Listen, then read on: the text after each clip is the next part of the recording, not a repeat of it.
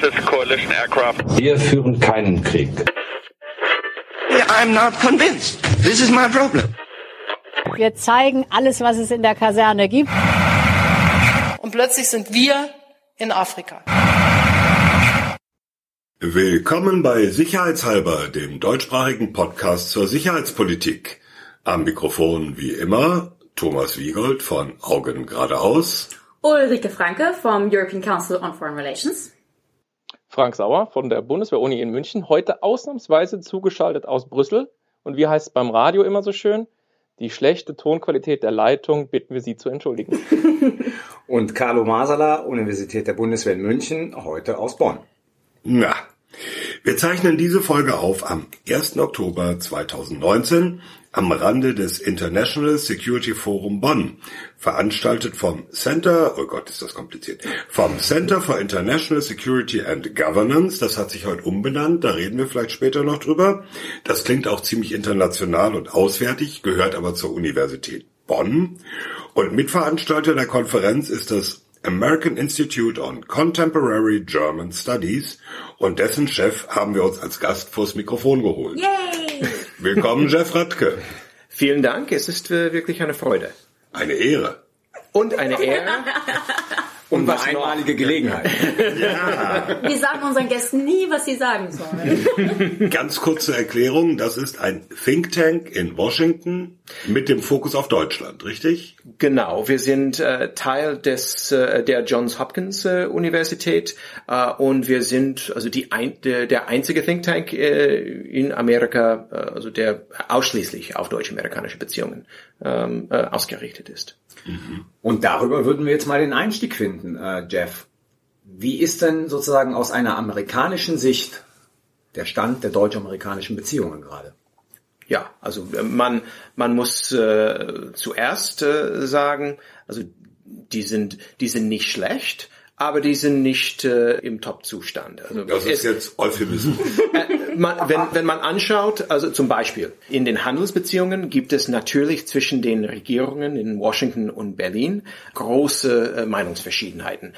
Aber Handelsbeziehungen, das sind, äh, das ist natürlich äh, Sache der Europäischen Kommission. Insofern, das betrifft die deutsch-amerikanischen Beziehungen, aber sind nicht lösbar äh, innerhalb diesen bilateralen Beziehungen. Und man sieht, wenn man äh, also die anderen äh, Themenfelder, zum Beispiel äh, Sicherheitspolitik. Da gibt es äh, also gute Beziehungen zwischen US-Militär und äh, die deutschen Behörden zum Beispiel und viel Zusammenarbeit innerhalb der NATO. Äh, da könnte man meinen, alles läuft super. Aber, also da ganz oben in, in der amerikanischen Maschinerie äh, sitzt ein Präsident, der höchst unzufrieden ist mit, mit den Bündnisverpflichtungen äh, der Vereinigten Staaten und mit dem Beitrag äh, aus Deutschland, äh, insbesondere aus Deutschland. Äh, und insofern ist das äh, eine, eine große Last auf die politischen Beziehungen auf höchster Ebene. Das, das muss man hinzugeben. Also diese, diese Mischung aus Kontinuität und äh, also Disruption äh, ist äh, ist ein Merkmal äh, der deutsch-amerikanischen Beziehungen. So war es seit äh, Januar 2017 und so ist es geblieben. Ja. Nun, jetzt werden wir uns das mal anschauen. Wir reden ja über Sicherheitspolitik, wir sind ein sicherheitspolitischer Podcast. Die Klage ist immer, Deutschland gibt zu wenig aus, erreicht das 2%-Ziel der NATO nicht und so weiter. Jetzt gucken wir uns mal an, die Italiener, die sind auch in der NATO, die haben auch das 2%-Ziel unterschrieben, die sind auch, glaube ich, weit unterhalb des 2%-Ziels. Ne, Carlo? Ihr Carlo weiß Ich hab es einen deutschen wahrscheinlich Pass. genauer. Alles, alles, alles. Aber, aber es sagt ja niemand in Washington, oh, oh, die bösen Italiener und wir ziehen aus Sigonella ab oder so etwas. Warum dieser Unterschied? Darf ich da noch was hinzufügen? das geht bitte. in die gleiche Richtung. Also ich kenne das Protokoll von dieser NATO-Sondersitzung, ne, wo alles schon vorbei war und dann plötzlich gab es diese Sondersitzung der Staats- und Regierungschefs. Ein amerikanischer Präsident macht in einer NATO-Sondersitzung ein Argument über BMW und Mercedes. Also wie die Deutschen das da verkaufen würden und wie viel in den USA. Das geht in die gleiche Richtung wie Thomas. Ne? Alle erfüllen, also nicht alle, aber viele erfüllen ihre 2% nicht, aber die Deutschen kriegen ständig sozusagen aus dem Weißen Haus eins auf die 12 für ihre fehlende Bündnisverpflichtung. Was ist das Problem, das Donald Trump mit Deutschland im Speziellen hat? Ja, das, das, das stimmt äh, alles. Also man könnte auch Spanien, Niederlande und andere europäische Länder einschließen. Und es stimmt. Also Donald Trump, er hat, er hat immer äh, was Besonderes äh, zu Deutschland zu sagen. Äh, das hängt mit vielem zusammen. Erstens, Deutschland ist das größte Mitglied äh, der Europäischen Union mit der Türkei äh, an zweiter Stelle, was Bevölkerungszahl äh, anbelangt innerhalb der NATO. Und insofern, äh, warum sollte man Deutschland mit einer anderen Latte messen? Also Deutschland ist äh, was Besonderes und, und sollte mehr leisten als die anderen. Also so ist, glaube ich, die mhm. Argumentation aus der Trump-Regierung. Es kommt auch dazu, Deutschland ist Paradebeispiel für viele äh, Tendenzen der internationalen äh, Politik äh, in, den, mhm. in den mhm. vergangenen Jahrzehnten. Deutschland ist dem Multilateralismus mehr verpflichtet als äh, alle andere. Trump hat, äh, hat kein, keine Liebe übrig für, die, für den Multilateralismus, das merkt man. Und, und Deutschland hat äh, ihre Außen- und Sicherheitspolitik immer der NATO untergeordnet.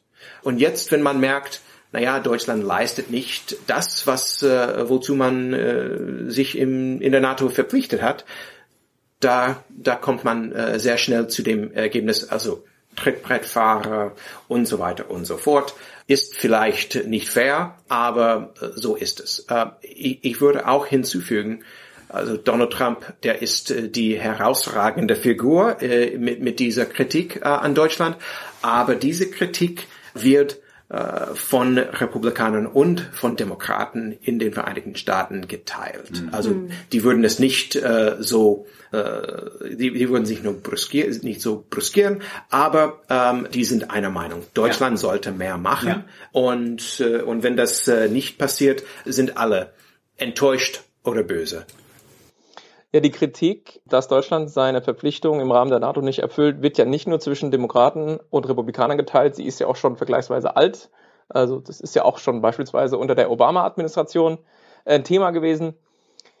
Meine Frage ist aber jetzt vielmehr die, was machen wir denn aus Merkels Reaktion? Denn Merkels Reaktion im Lichte von äh, den ersten Trumpschen Erfahrungen im Mai 2017 war ja eben nicht zu sagen, Jetzt müssen wir aber zusehen, dass wir endlich aus dem Quark kommen mit unseren NATO-Verpflichtungen, sondern die sagte, ich erinnere an die berühmte Bierzeltrede, ich habe mir das gerade hier nochmal aufgerufen, Zitat, die Zeiten, in denen wir uns auf andere völlig verlassen konnten, die sind ein Stück vorbei. Das habe ich in den letzten Tagen erlebt. Und deshalb kann ich nur sagen, wir Europäer müssen unser Schicksal wirklich in unsere eigene Hand nehmen. Zitat Ende. Das war ja Merkels Reaktion. Sprich, ist hier nicht im Prinzip auch ein Wendepunkt erreicht? Ist hier vielleicht möglicherweise Porzellan zerschlagen, was wir nicht wieder kitten? Und haben sich die transatlantischen Beziehungen mit Blick auf Sicherheit tatsächlich unabwendbar in, also im Wesentlichen gewandelt? Is it beyond repair? Ich glaube nicht. Also die sind äh, angeschlagen, diese Beziehungen, aber nicht beyond repair. Wenn es so wäre, dann wären äh, Zehntausende amerikanische Soldaten äh, auf deutschen Böden nicht. Dann wären die USA aus die NATO ausgestiegen. Also so weit sind wir nicht. Die Lage ist ernst, äh, würde ich sagen, aber das ist nicht, äh, ja, äh, äh Irreparabel wäre das deutsche Wort. Wir haben ja alle, alle gemogelt, aber es ja. ist irreparabel. Nein, nein, äh, so ist es nicht. Und äh, also Carlo, da gab es auch also diese sogenannte horizontal linkages. Also Trump sitzt in der NATO, redet über BMW. Das macht er mm, fast bei jeder Gelegenheit, mhm. also nicht nicht, dass er über Deutschland redet, aber äh, er versucht in Verbindung zu setzen ganz verschiedene Problematik, ähm, die er für naja, schwierig findet und die, die er, wo er glaubt, Amerika wird schlecht behandelt. Ja. Also äh, da gibt's äh, keine Logik, ähm, aber das äh, so redet er halt. Ja. Also ob Taten nachher folgen, ist die Frage. Ähm, und ja, ja. Äh, da sind wir äh, ein, ein, ein bisschen weit weiter entfernt. Wobei ich ja sagen würde, dass diese Vermischung von Sicherheitspolitik und Wirtschafts- bzw. Handelspolitik ja wirklich so ein Zeichen unserer Zeit ist. Ne? Also das macht Trump sehr stark mit den Autos, auch Autotarife, die auf Basis von sicherheitspolitischen Grundlagen oder auf Basis von sicherheitspolitischen äh, Juristereien quasi gerechtfertigt wurde. Aber auch China macht das natürlich äh, relativ ja. klar. Ne? Und China war jetzt ja auch so ein, so ein großes Thema hier auf dieser Konferenz in Bonn. Ähm, ich würde deswegen auch gerne den Bogen etwas weiterschlagen. Wir haben jetzt mit den, über die transatlantischen Beziehungen im Sinne von deutsch-amerikanischen Beziehungen gesprochen. Ehe du den Bogen spannst, würde ich gerne noch eine sehr deutsch-amerikanische Komponente okay. zur Sprache ja, und, bringen. Und ich hätte noch eine Policy-Frage. Also, äh, also ruhig mit den jungen Pferden. Rike, merkst ja. das kam heute bei dieser Konferenz auch zur Sprache. Etwas, wo man eigentlich denkt, es ist ein sehr stark deutsches Thema, nämlich die Debatte Tornado-Nachfolge. Mhm. Haben wir auch schon mal drüber gesprochen. Also, wo äh, Deutschland, die Bundeswehr, die Luftwaffe überlegt oder auch die Bundesregierung, wie die jahrzehntealten Tornado-Jagdbomber ersetzt werden können. Und der Haken ist, die sind Teil der sogenannten nuklearen Teilhabe. Das heißt, die würden in einem Kriegsfall, würden deutsche Flugzeuge amerikanische Atombomben ins Ziel bringen. Nun gibt's diese innerdeutsche Debatte, da, das haben wir ja in einer früheren Folge beleuchtet, schreiben wir in die Show Notes.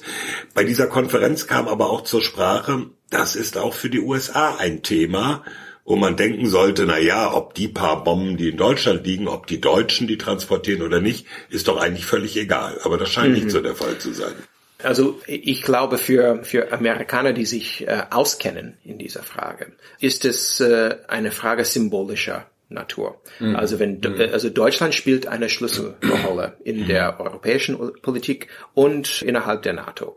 Und wenn Deutschland äh, aus der nuklearen Teilhabe quasi aussteigen mhm. würde, dann folgen vielleicht andere. Und sehr schnell äh, hat man diesen Decoupling, äh, die Entkoppelung, die aus deutscher Sicht äh, immer zu vermeiden war. Ja. Ja. Ähm, und deswegen, äh, äh, man betrachtet Deutschland als äh, Schlüsselnation, nicht weil diese Bomben so wichtig sind äh, in der Kriegsführung, vielleicht auch nicht, aber äh, Deutschland setzt ja ein Beispiel. Mhm. Ähm, ja, und ja. ob wir zusammenbleiben und ob Deutschland bereit ist, was zu opfern, äh, um äh, ja, äh, unter de, diesen nuklearen Schutzschirm äh, zu leben. Mhm. Das wollte ich mit der Schlüsselrolle Deutschlands, das wollte ich auch eben schon sagen, als es um die zwei Prozent ging. Ich würde auch sagen, dass es in vielen diesen Diskussionen, die so auf Deutschland fokussiert sind, auch eben ein Thema ist, dass Deutschland innerhalb ja, der Europäischen Union, innerhalb Europas diese, diese Anführungsrolle hat, beziehungsweise wenn Deutschland etwas nicht macht, dann werden sich auch andere Partner dahinter verstecken. Hm.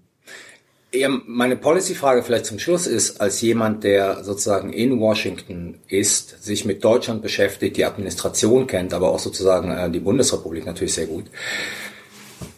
Was würdest du sozusagen der Bundesregierung raten? Also wir haben hier eine Diskussion, die im Prinzip läuft zu sagen, wir müssen auf zwei Prozent kommen, weil das in unserem eigenen Interesse ist, aber keiner glaubt irgendwie richtig daran, dass dann die deutsch-amerikanischen Beziehungen wieder gut werden. Und andere sagen, genau deshalb brauchen wir uns um die zwei Prozent nicht kümmern, weil die deutsch-amerikanischen Beziehungen werden eh nicht wieder gut. Mhm. Also sozusagen, was soll man aus deiner Sicht heraus, was würdest du vorschlagen, dass die Bundesrepublik im Bereich der Sicherheitspolitik machen sollte, damit zumindest diese Konstellation, dass Trump, jetzt hat das länger nicht mehr gemacht, aber sozusagen bei jeder passenden und unpassenden Gelegenheit sozusagen auf die Deutschen einprügelt, damit das irgendwie äh, sich abmildert oder aufhört?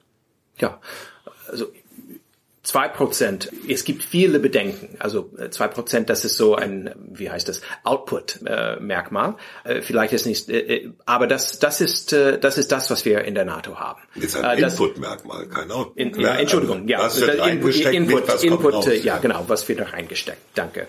Aber zwei Prozent versteht jeder auf der Straße, versteht jeder Politiker. Da, da, da weiß man, wo man steht. Äh, ich glaube, Deutschland sollte sich in diese Richtung bewegen, genau wie, wie Frank das äh, beschrieben hat, also mit dem Merkel-Zitat. Mhm. Also wenn ich an deutscher Stelle auf die Welt schauen würde, fällt mir auf, die USA haben einen großen äh, Umbruch erlebt in den letzten äh, paar Jahren. Also die amerikanische Außenpolitik äh, sieht sehr anders aus als 2016.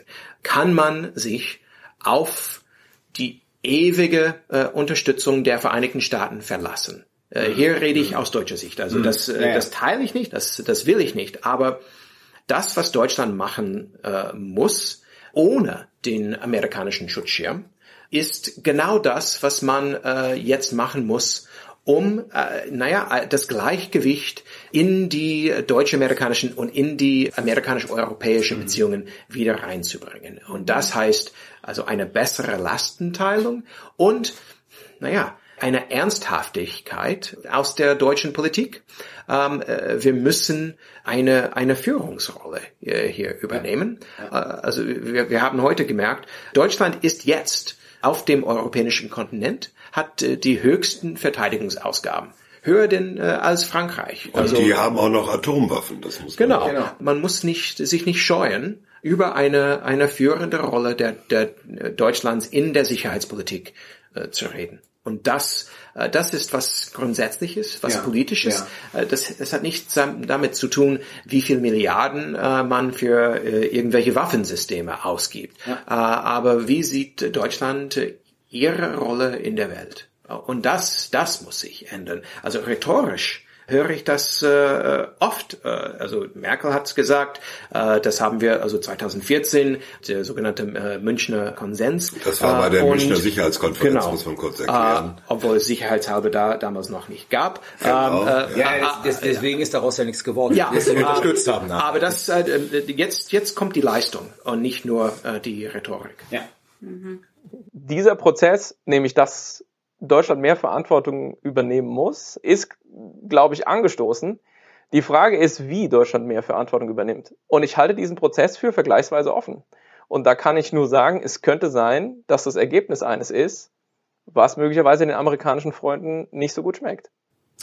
Naja, wobei, da- das war ja gerade Jeffs Punkt, den ich sehr interessant fand, nämlich dasselbe quasi, was Deutschland tun muss, um die USA in der NATO zu halten und um sich wieder besser mit den USA zu stellen, ist ja genau auch das, was Deutschland machen müsste, um sich eben für ein mögliches Weggehen zu wappnen. Insofern, da gibt, da gibt es eine potenzielle Überlappung, oder? Ja, guter Punkt. Nee, würde ich dir zustimmen. Also im Sinne von Aufbau von Fähigkeiten. Aber ich glaube, wie man es dann politisch ausbuchstabiert, kann es durchaus un in unterschiedliche Richtungen gehen. Ja, aber das, das ist äh, meiner Meinung nach äh, innerhalb der NATO lösbar. Also Deutschland äh, zu einem äh, leistet, also oder plan, äh, die die deutsche Verteidigungsplanung ähm, findet fast ausschließlich in den NATO-Rahmen statt. Genau. Insofern hat man ein Forum, wo man äh, also das diskutieren kann und zu einer Lösung kommen kann. Aber da ist ein, auch ein Punkt dabei. Aber äh, also viele Amerikaner wollen, dass Deutschland mehr Verantwortung übernimmt. Aber man versteht nicht immer, dass mehr Verantwortung äh, auf deutscher Seite heißt auch mehr Mitsprache äh, von äh, Deutschlands. Also wir wollen immer, dass dass andere Verantwortung übernehmen, aber genau auf der Weise, wie wir es äh, diktieren möchten. Und, und, und das, das ist da, da, da, da, da, Gelenkte Verantwortung. ja, genau, äh, das gefällt mir. Gelenkte Verantwortung. Das ist jetzt eigentlich eine sehr schöne Überleitung zu dem, was ich eben ansprechen wollte. Und zwar, transatlantisch wird ja hier in, in Deutschland häufig definiert als amerikanisch-deutsche Beziehungen. Aber eigentlich transatlantische Beziehungen sind ja viel mehr europäisch-amerikanische Beziehungen. Und wir haben ja auch im europäischen Rahmen ein ähnliches Problem, nämlich dass Europa gewisse Anstrengungen unternimmt, gerade in der Sicherheits- und Verteidigungspolitik. Wir haben ja auch bei Sicherheitshalber mehrfach darüber geredet, ob es jetzt um diese wunderschönen Ak- Akronyme PESCO oder EDF oder sonstiges geht. Ja, mussten wir ja, weil du das wolltest. Also wir hätten ja freiwillig nicht drüber geredet. Ich habe die anderen gezwungen. Haben wir auch schon Kalt, kalt haben wir weggelassen. Also, Worauf ich hinaus will, ist, dass äh, die Amerikaner in den letzten Jahrmonaten, im letzten Jahr da eigentlich extrem kritisch gegenüberstanden. Also ein ähnliches Problem. Jetzt vielleicht eine etwas größere Frage. Wir haben jetzt die, die Probleme quasi im deutsch-amerikanischen Verhältnis äh, besprochen. Was ist denn deiner Meinung nach das größte oder die größten Probleme im breiteren transatlantischen äh, Verhältnis? Ist das auch Meinst- äh, meinst du in der- in der- in der- in der Sicherheitspolitik, oder, ja. ja, oder auch, ich würde, wäre auch bereit, mal geopolitischer. Ähm, ich, Ja, ich warte ja auf eine spezielle, spezielle Antwort, aber mal sehen, was Mhm. du sagst. Also, Also was ist das größte äh, Problem? Äh, also also aus meiner Sicht äh, als ehemaliger Diplomat und was mir Sorgen bereitet ist, dass die jetzige, dass die die Trump-Regierung keine positive, kein positives Agenda hat, was wir in der Welt mit Europa zusammen erreichen wollen. Mhm. Also das, das ist äh, grundsätzlich das Problem. Wir, wir, wissen, was uns nicht gefällt. Also Trump weiß, was, äh, was ihm nicht gefällt.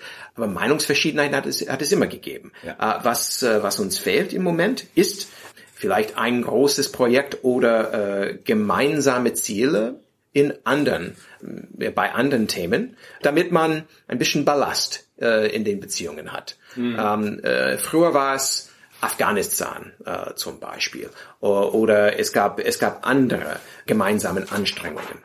Aber im Moment äh, sind wir nur auf die, äh, naja, auf, auf die äh, Meinungsverschiedenheiten fokussiert. Und das heißt, wir reden nicht äh, gemeinsam über China zum Beispiel, wie das, wir, wie wir das äh, also bei der äh, bei dem International Security Forum äh, heute gesprochen haben. Und Washington hat kein keine keine Einsicht, was sie von der Europäischen Union überhaupt wollen. Mhm. Äh, wollen wir, mhm. dass, dass die Europäische Union bei dem Aufbau ja, verschiedener sicherheitspolitische Kapazitäten dabei ist? Oder äh, wollen wir die Außenpolitik äh, koordinieren bei anderen Fragen? Da gibt es keine, keine gute Bewegung und äh, das, äh, das finde ich schade. Hm. Ja, ich wollte genau auf, auf China hinaus, weil ich mich auch gefragt habe, ob eben China in irgendeiner Weise ein einendes Element sein könnte für die Verbündeten, wobei ich das auch wiederum ein bisschen gefährlich finde. Also das ist was, was wir, was wir sicher diskutieren müssen. Und in der Tat war heute eben bei diesem transatlantischen Treffen in Bonn China so eins der, der größten Themen, mhm. was ich äh, richtig finde, weil nicht nur könnte China, wie gesagt, potenziell ein einigendes Thema sein, gerade aktuell würde ich sagen, ist China eigentlich eher ein, ein trennendes Thema. Insofern, ja.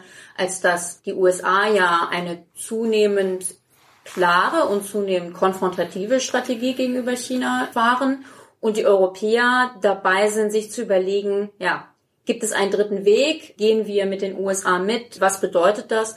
Und hier ist natürlich wieder das Problem, dass wir äh, innerhalb der der EU 28 bzw. 27 Staaten haben, die alle verschiedene, verschiedene Meinungen haben. In der NATO 29, davon, ich glaube, 26 äh, europäische Staaten. Mhm. Und da ist man sich natürlich überhaupt nicht. Oh, jetzt fangen wir an zu zählen. Waren es nicht 30 und dann Nein. zwei Kanada, Türkei und wer ist denn dann nicht noch? Äh, so. Na gut, ich muss äh. zugeben, ich habe Island ein bisschen äh, ah, rausgekickt. Okay. ganz aber. Moment, aber Moment, fürs Protokoll, Island ist europäisch. Das ist das wollen wir nur mal so sagen. Tut mir leid, Island. Ich, ich will Rikes Frage, bevor du antwortest, noch mal ganz kurz ergänzen. Das zweite große Thema, das heute keine Rolle spielte, aber das zweite große und sozusagen kurzfristig wesentlich brisantere Thema als der langfristige Aufstieg und die Bedrohung durch China, wo wir auch sozusagen an eigentlich entgegengesetzten Enden stehen, ist natürlich Iran. Und die ganze äh, Frage ja. JCPOA und iranischer ja. Einfluss in der Region. Also JCPOA ist der Atomdeal. Genau. Wir haben zwei große Themen. Das eine eher mittel- bis langfristig, das andere würde ich sagen unmittelbar. Ja. Und Europäer stehen, nicht alle Europäer stehen sozusagen den Amerikanern gegenüber. Ja, Nein, Europa einer, ist gespalten. Genau, einer entgegengesetzten Position, aber Europa ist da keine Handlungseinheit, mit der die Amerikaner zusammenarbeiten können oder die Europäer können keinen Einfluss auf die Amerikaner nehmen, weil sie keine Handlungseinheit sind. Ja, äh, das stimmt. Ich weiß nicht, was ich dazu sagen soll. Ah, ah, ah, du hast, du hast es äh, also äh, korrekt analysiert, äh, meiner Meinung nach. Das ist ein, ein großes und äh, aktuelles. Äh, Jetzt gehe ich aber nochmal einen Schritt zurück. Es gab ja mal einen Verteidigungsminister Donald Rumsfeld. Ja. Der sprach von. Der war eigentlich der erste Vorsitzende von äh, AICGS. Oh, Anfang der 80er Jahre oh, äh, übrigens. Wieder so. was gelernt. Sei vorsichtig, was ja, ja. konnte aber konnte aber sicher nicht so gut Deutsch. aber, aber müssen wir die Aufnahme sofort abbrechen. Mit Rumsfeld verbinde ich ja so die Erinnerung, diese Spaltung Old Europe, New, New ja, Europe. Ja. Das heißt, dieses nicht geeinte Europa und der Umgang der USA mit einem nicht geeinten Europa ist ja auch jetzt nichts Neues. Das stimmt. Das hatten wir, wie lange ist es her? 15 Jahre, 20 Jahre auch schon so, dass äh, in Washington gesagt wurde, na ja, mit die Polen mögen wir und die Deutschen mögen wir nicht. Damals auch die Franzosen nicht, äh, mhm. äh, aus verschiedenen Gründen. Aber das waren doch alles Dinge, die damals überwindbar schienen und heute weniger überwindbar scheinen. Oder täuscht das? Nein, also äh, dass, dass äh, die Vereinigten Staaten geschickt mit der Tatsache umgehen, Europa ist nicht immer einig. Das ist nichts äh, Neues. Mhm. Das ist vielleicht eine, eine offene Frage, ob äh, die Trump-Regierung ein Nützen in der Spaltung Europas äh, sieht oder einfach also themenweise versucht äh, mit mit bestimmten Partnern äh, zusammenzuarbeiten, also zum Beispiel Polen bei Sicherheitsfragen. Ähm, äh, insofern äh, würde ich sagen, äh, ja, es ist nichts Neues, aber es kommt darauf an, ob man auch was Positives ähm, mhm, auf ja. der auf der anderen ja. Seite äh, in, in der anderen Waagschale äh, zu werfen hat und das äh, da, äh, man man kann äh, man kann damit leben, falls man äh, auch was anderes erreichen möchte. Ich glaube, was neu ist, es sind zwei Sachen, die neu sind. Ähm, natürlich sieht es auf den ersten Blick gleich aus. A, wenn wir zurückgehen zum Beispiel auf den Irakkrieg, ne? nur als Beispiel. Das war eine offene Ablehnung seitens der Deutschen und seitens der Franzosen und anderer Europäer. Dann aber sozusagen durchaus eine gewisse Unterstützung der Operation selber. Mhm. Ja, also man hat sozusagen ein bisschen was gemacht, um sozusagen diese Verbindung nicht komplett abreißen zu lassen. Das ist heute anders. Und das Zweite, was heute anders ist, und das ist, glaube ich, eine Konsequenz, wie du gerade eben gesagt hast. Also Trump ist für mich ja sozusagen die, das extreme Ende einer Entwicklung, die wir seit 15 bis 20 Jahren beobachten können. Und mit Trump ist jetzt genau dieser Punkt erreicht worden, wo die Amerikaner nicht mehr bereit sind, sozusagen die Führungsrolle in bestimmten Sachen zu übernehmen. Und das hat sich geändert. Mhm. Also beim Irakkrieg, da konnte man dagegen sein, aber die Amerikaner haben ihre Rolle nicht grundsätzlich in Frage gestellt. Unter Trump wird die Rolle der USA in der Weltpolitik, also überall in der Weltpolitik in Europa, erstmal grundsätzlich in Frage gestellt, weil man sozusagen nicht mehr Führungsmacht sein will. Und das hat sich geändert. Und mhm. das macht sozusagen diesen ganzen Konflikt noch brisanter. Es ist exakt der Punkt, auf den ich auch hinaus wollte. Also bevor ich den Faden weiterspinne, ich sitze ja gerade in Brüssel und Jeff sagte gerade, dass sich die EU oft intern nicht einig ist. Kann ich bestätigen. Nein, was? Erzähl mehr. ähm, ich kau auch an dieser Frage rum, was das wirklich Neue ist. Und wenn man sich mal die Missachtung anschaut, die Trump dem Multilateralismus insgesamt entgegenbringt, trotz des Wissens aller aufgeklärten Menschen, dass es kaum noch große Herausforderungen gibt, die ein Land alleine äh, oder eigentlich keine großen Herausforderungen mehr gibt, die ein Land alleine bewältigen kann. Und man sich das dann am konkreten Fall beispielsweise Klimawandel anschaut, wo wir eigentlich alle am gleichen Strang ziehen müssten, aber Trump nicht mal sozusagen gewillt ist, irgendwie einzugestehen, dass, dass da wirklich was passiert, dann muss man sich vielleicht halt schon auch fragen, über jetzt Trump hinaus, was sind die Dinge, die sich geopolitisch wirklich zu verschieben begonnen haben. Und mein Eindruck ist, dass in diese Lücken, die die USA lässt, seit Jahren schon, beispielsweise im Kontext der Vereinten Nationen, oder auch ich erinnere an diese ja, verwirrende Rede von äh, Xi bei, äh, beim Davos-Forum vor zwei Jahren, dass die Chinesen in diese Lücke reinstoßen und sagen, wir sind ähm, sozusagen die Hüter der multilateralen und, und äh, regelgeleiteten Weltordnung. Wir bieten Lösungen an, äh, wo die Amerikaner sich zurückziehen. Wir bieten, und das ist wahrscheinlich für konkrete Machtausübung das Wichtigste, wir bieten Kollektivgüter an. China stellt Kollektivgüter zur Verfügung, stellt Infrastruktur zur Verfügung. Äh, in Afrika, äh, angefangen von Straßen. Sag mal, was sind Kollektivgüter? Kollektivgüter, super Beispiel für ein Kollektivgut äh, was die USA in die Welt gebracht haben, ist das, was wir gerade nutzen, um diesen Podcast zu machen, Internet. Okay, das ist im Prinzip eine Sache, die aus den USA kommt und die zur Verfügung gestellt wird und mit der natürlich im Endeffekt, wenn man sich zum Beispiel anschaut, welche Macht die, USA in bestimmten Regulierungsgremien haben und so weiter, äh, die natürlich auch dazu äh, äh, in der Lage ist, soft, soft, weiche Macht auszuüben und eben Machtprojektionen global zu betreiben. Und mein Eindruck ist, das Neue ist, Trump ist sozusagen nur die aktuelle Zuspitzung dieser Entwicklung und vielleicht auch in gewissem Sinne so eine Art äh, Extremausschwung des Pendels, der sich vielleicht korrigiert. Aber mein Eindruck ist, wir gehen definitiv in ein Zeitalter rein, wo hier eine Verschiebung stattfindet und China anfängt, diese Rolle systematisch zu spielen. Und ich sehe auch keinen Präsidentschaftskandidaten nach Trump, der gewillt ist, hier wieder die USA in dieser Form sozusagen quasi wie nach dem Zweiten Weltkrieg international zu engagieren. Das würde ich verneinen. Ich würde äh, einfach bemerken, die Kandidaten äh, für die Nominierung der Demokratischen Partei im Moment, naja, die sind in vielen Sachen uneins. aber die befürworten eine international, eine internationale Rolle äh, für die Vereinigten Staaten, die eine Ähnlichkeit hat äh, mit der Vergangenheit. Es ist nicht identisch. Aber eins der größten Kritikpunkte äh, der Demokraten äh, gegenüber Trump ist, er versucht alles alleine zu machen. Das würden wir mit äh, mit Bündnispartnern oder mit äh, mit ja mit mit mit Partnern machen und und, und deswegen besser machen. Also insofern äh, sieht es nicht so düster aus. Trump ist vielleicht äh, am ganz am Ende dieses äh, Spektrums, wie Carlo es äh, gerade beschrieben hat. Aber das heißt nicht, dass die Vereinigten Staaten aus dieser Rolle äh, total aussteigen möchten.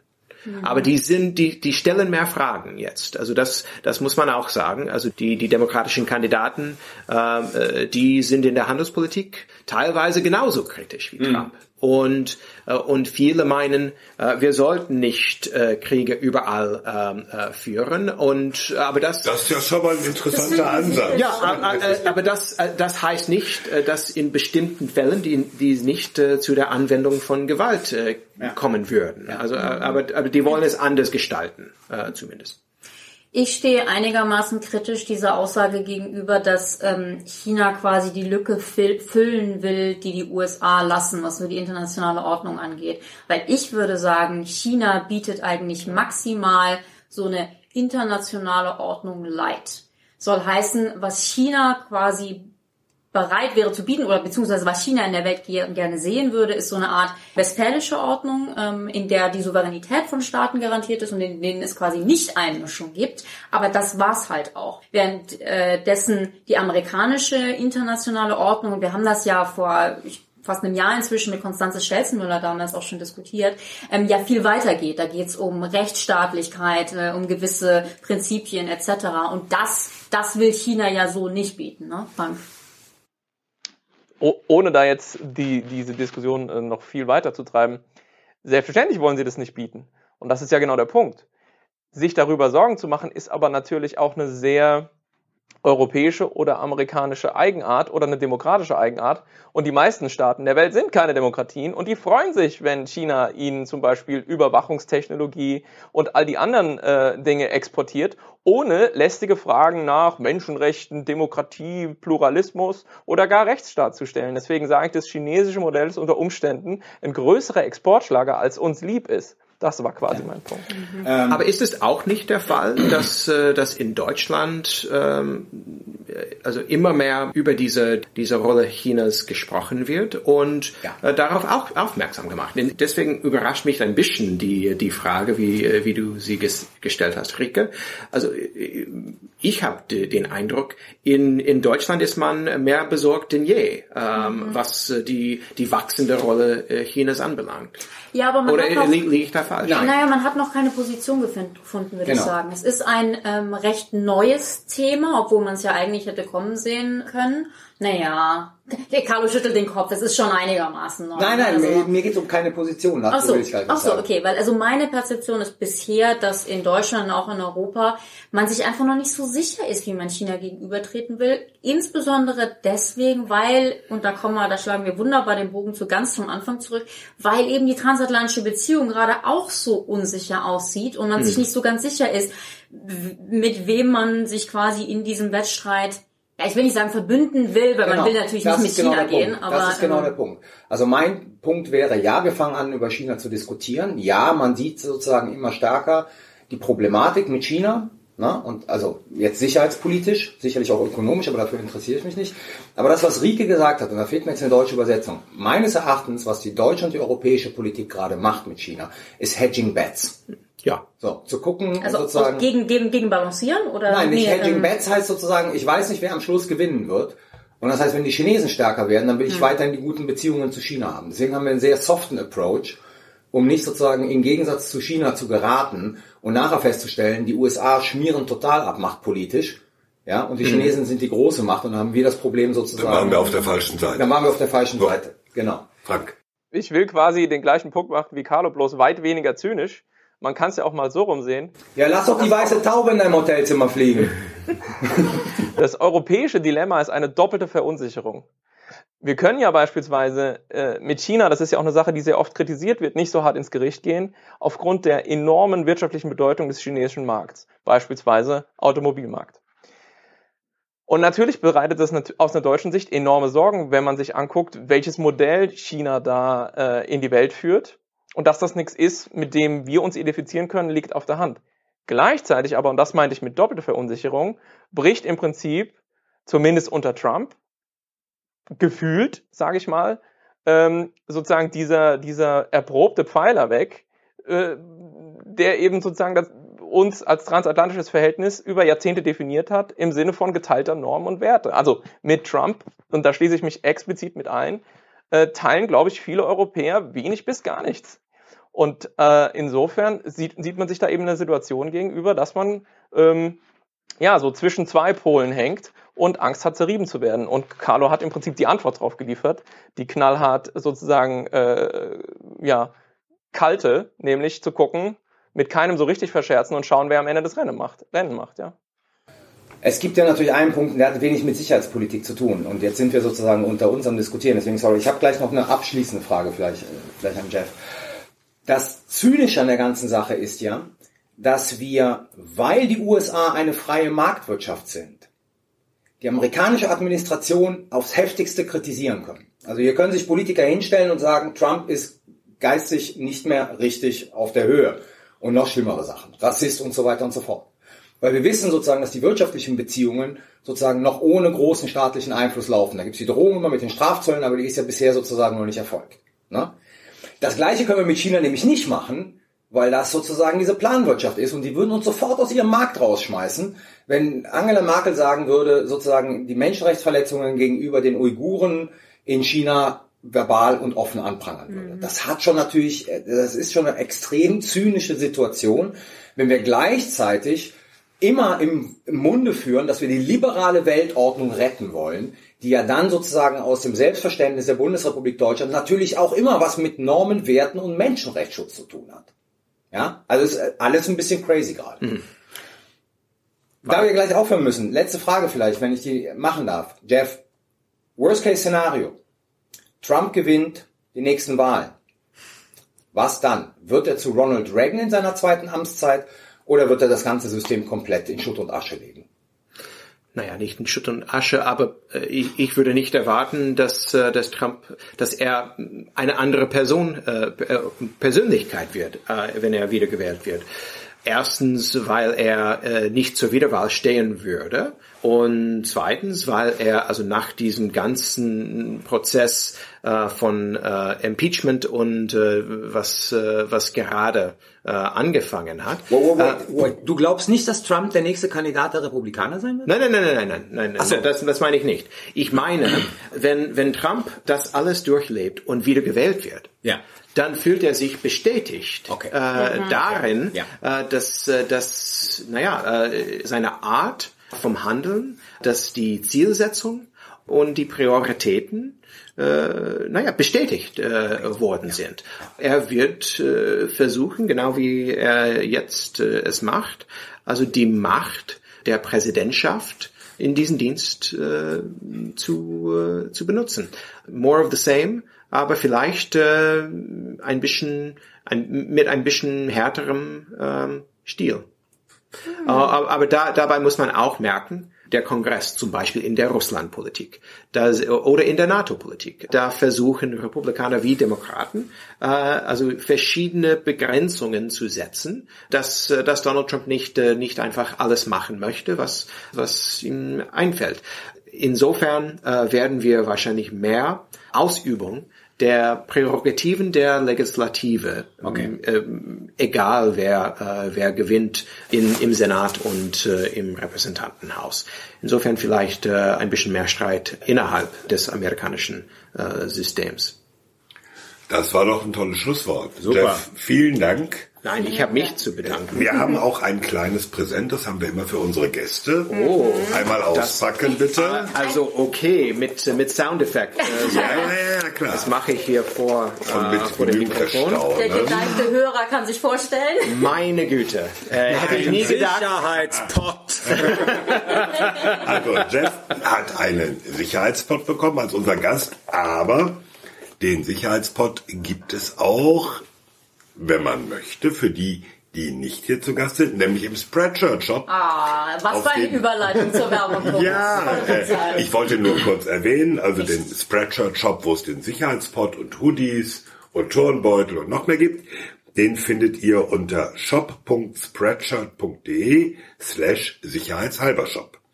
Damit sind wir auch am Ende dieser Spezialfolge. Noch Nein, halt. Moment. Es gibt noch ein Geschenk, das wir zu öffnen haben. Oh. Und zwar hat uns das Team des International Security Forums in Bonn und äh, unter JD Bindenagel, Philipp Ackermann und den anderen ein Geschenk mitgegeben, das wir erst zum Ende der Aufnahme öffnen sollten. Und das, Das ist tue ich jetzt. jetzt mal. Das ist jetzt das And surprise, surprise, ihr könnt es nicht sehen. Oh. Es ist Gin aus dem Rheinland und Tonic Water. Wir bedanken uns recht herzlich. Und ich bin nicht da, verdammt. Es ist auch schön, weil es steht in der Tat äh, drauf, erst nach dem Ende der Aufnahme öffnen. Ich glaube, äh, Äh, die zum Ende, Schenkenden, zum Ende, die zum Schenkenden hatten Sorge, dass wir uns vorher Ja. Dann sagen wir auch noch, gib mir mal eben die Tüte. Da steht nämlich drauf, wie sich dieses Zentrum umbenannt hat heute. Cassis. Cassis. Das heißt jetzt nämlich Cassis und Cassis stand für Center for Advanced. Security and Strategic Integration, Integration Studies. Studies. Super. So gut. Wie toll du das kannst. Äh, danke an Cassis. Viel griffiger jetzt. Ja, ja. bei, Cassis, bei Cassis denkt äh, Carlo gleich an ganz was anderes. Ja, natürlich, Ja. klar. Und, also, Dankeschön. Sicherheitshalber, wir sind jetzt am Schluss. Es gibt kein Fazit, weil es ist ein Spezial. Sicherheitshalber kann man überall hören und abonnieren, wo es Podcasts gibt. Wenn euch der Podcast gefällt, nicht nur diese Folge, sondern natürlich alle Folgen, dann erzählt es euren Freunden und Bekannten und schenkt uns fünf Sterne auf iTunes.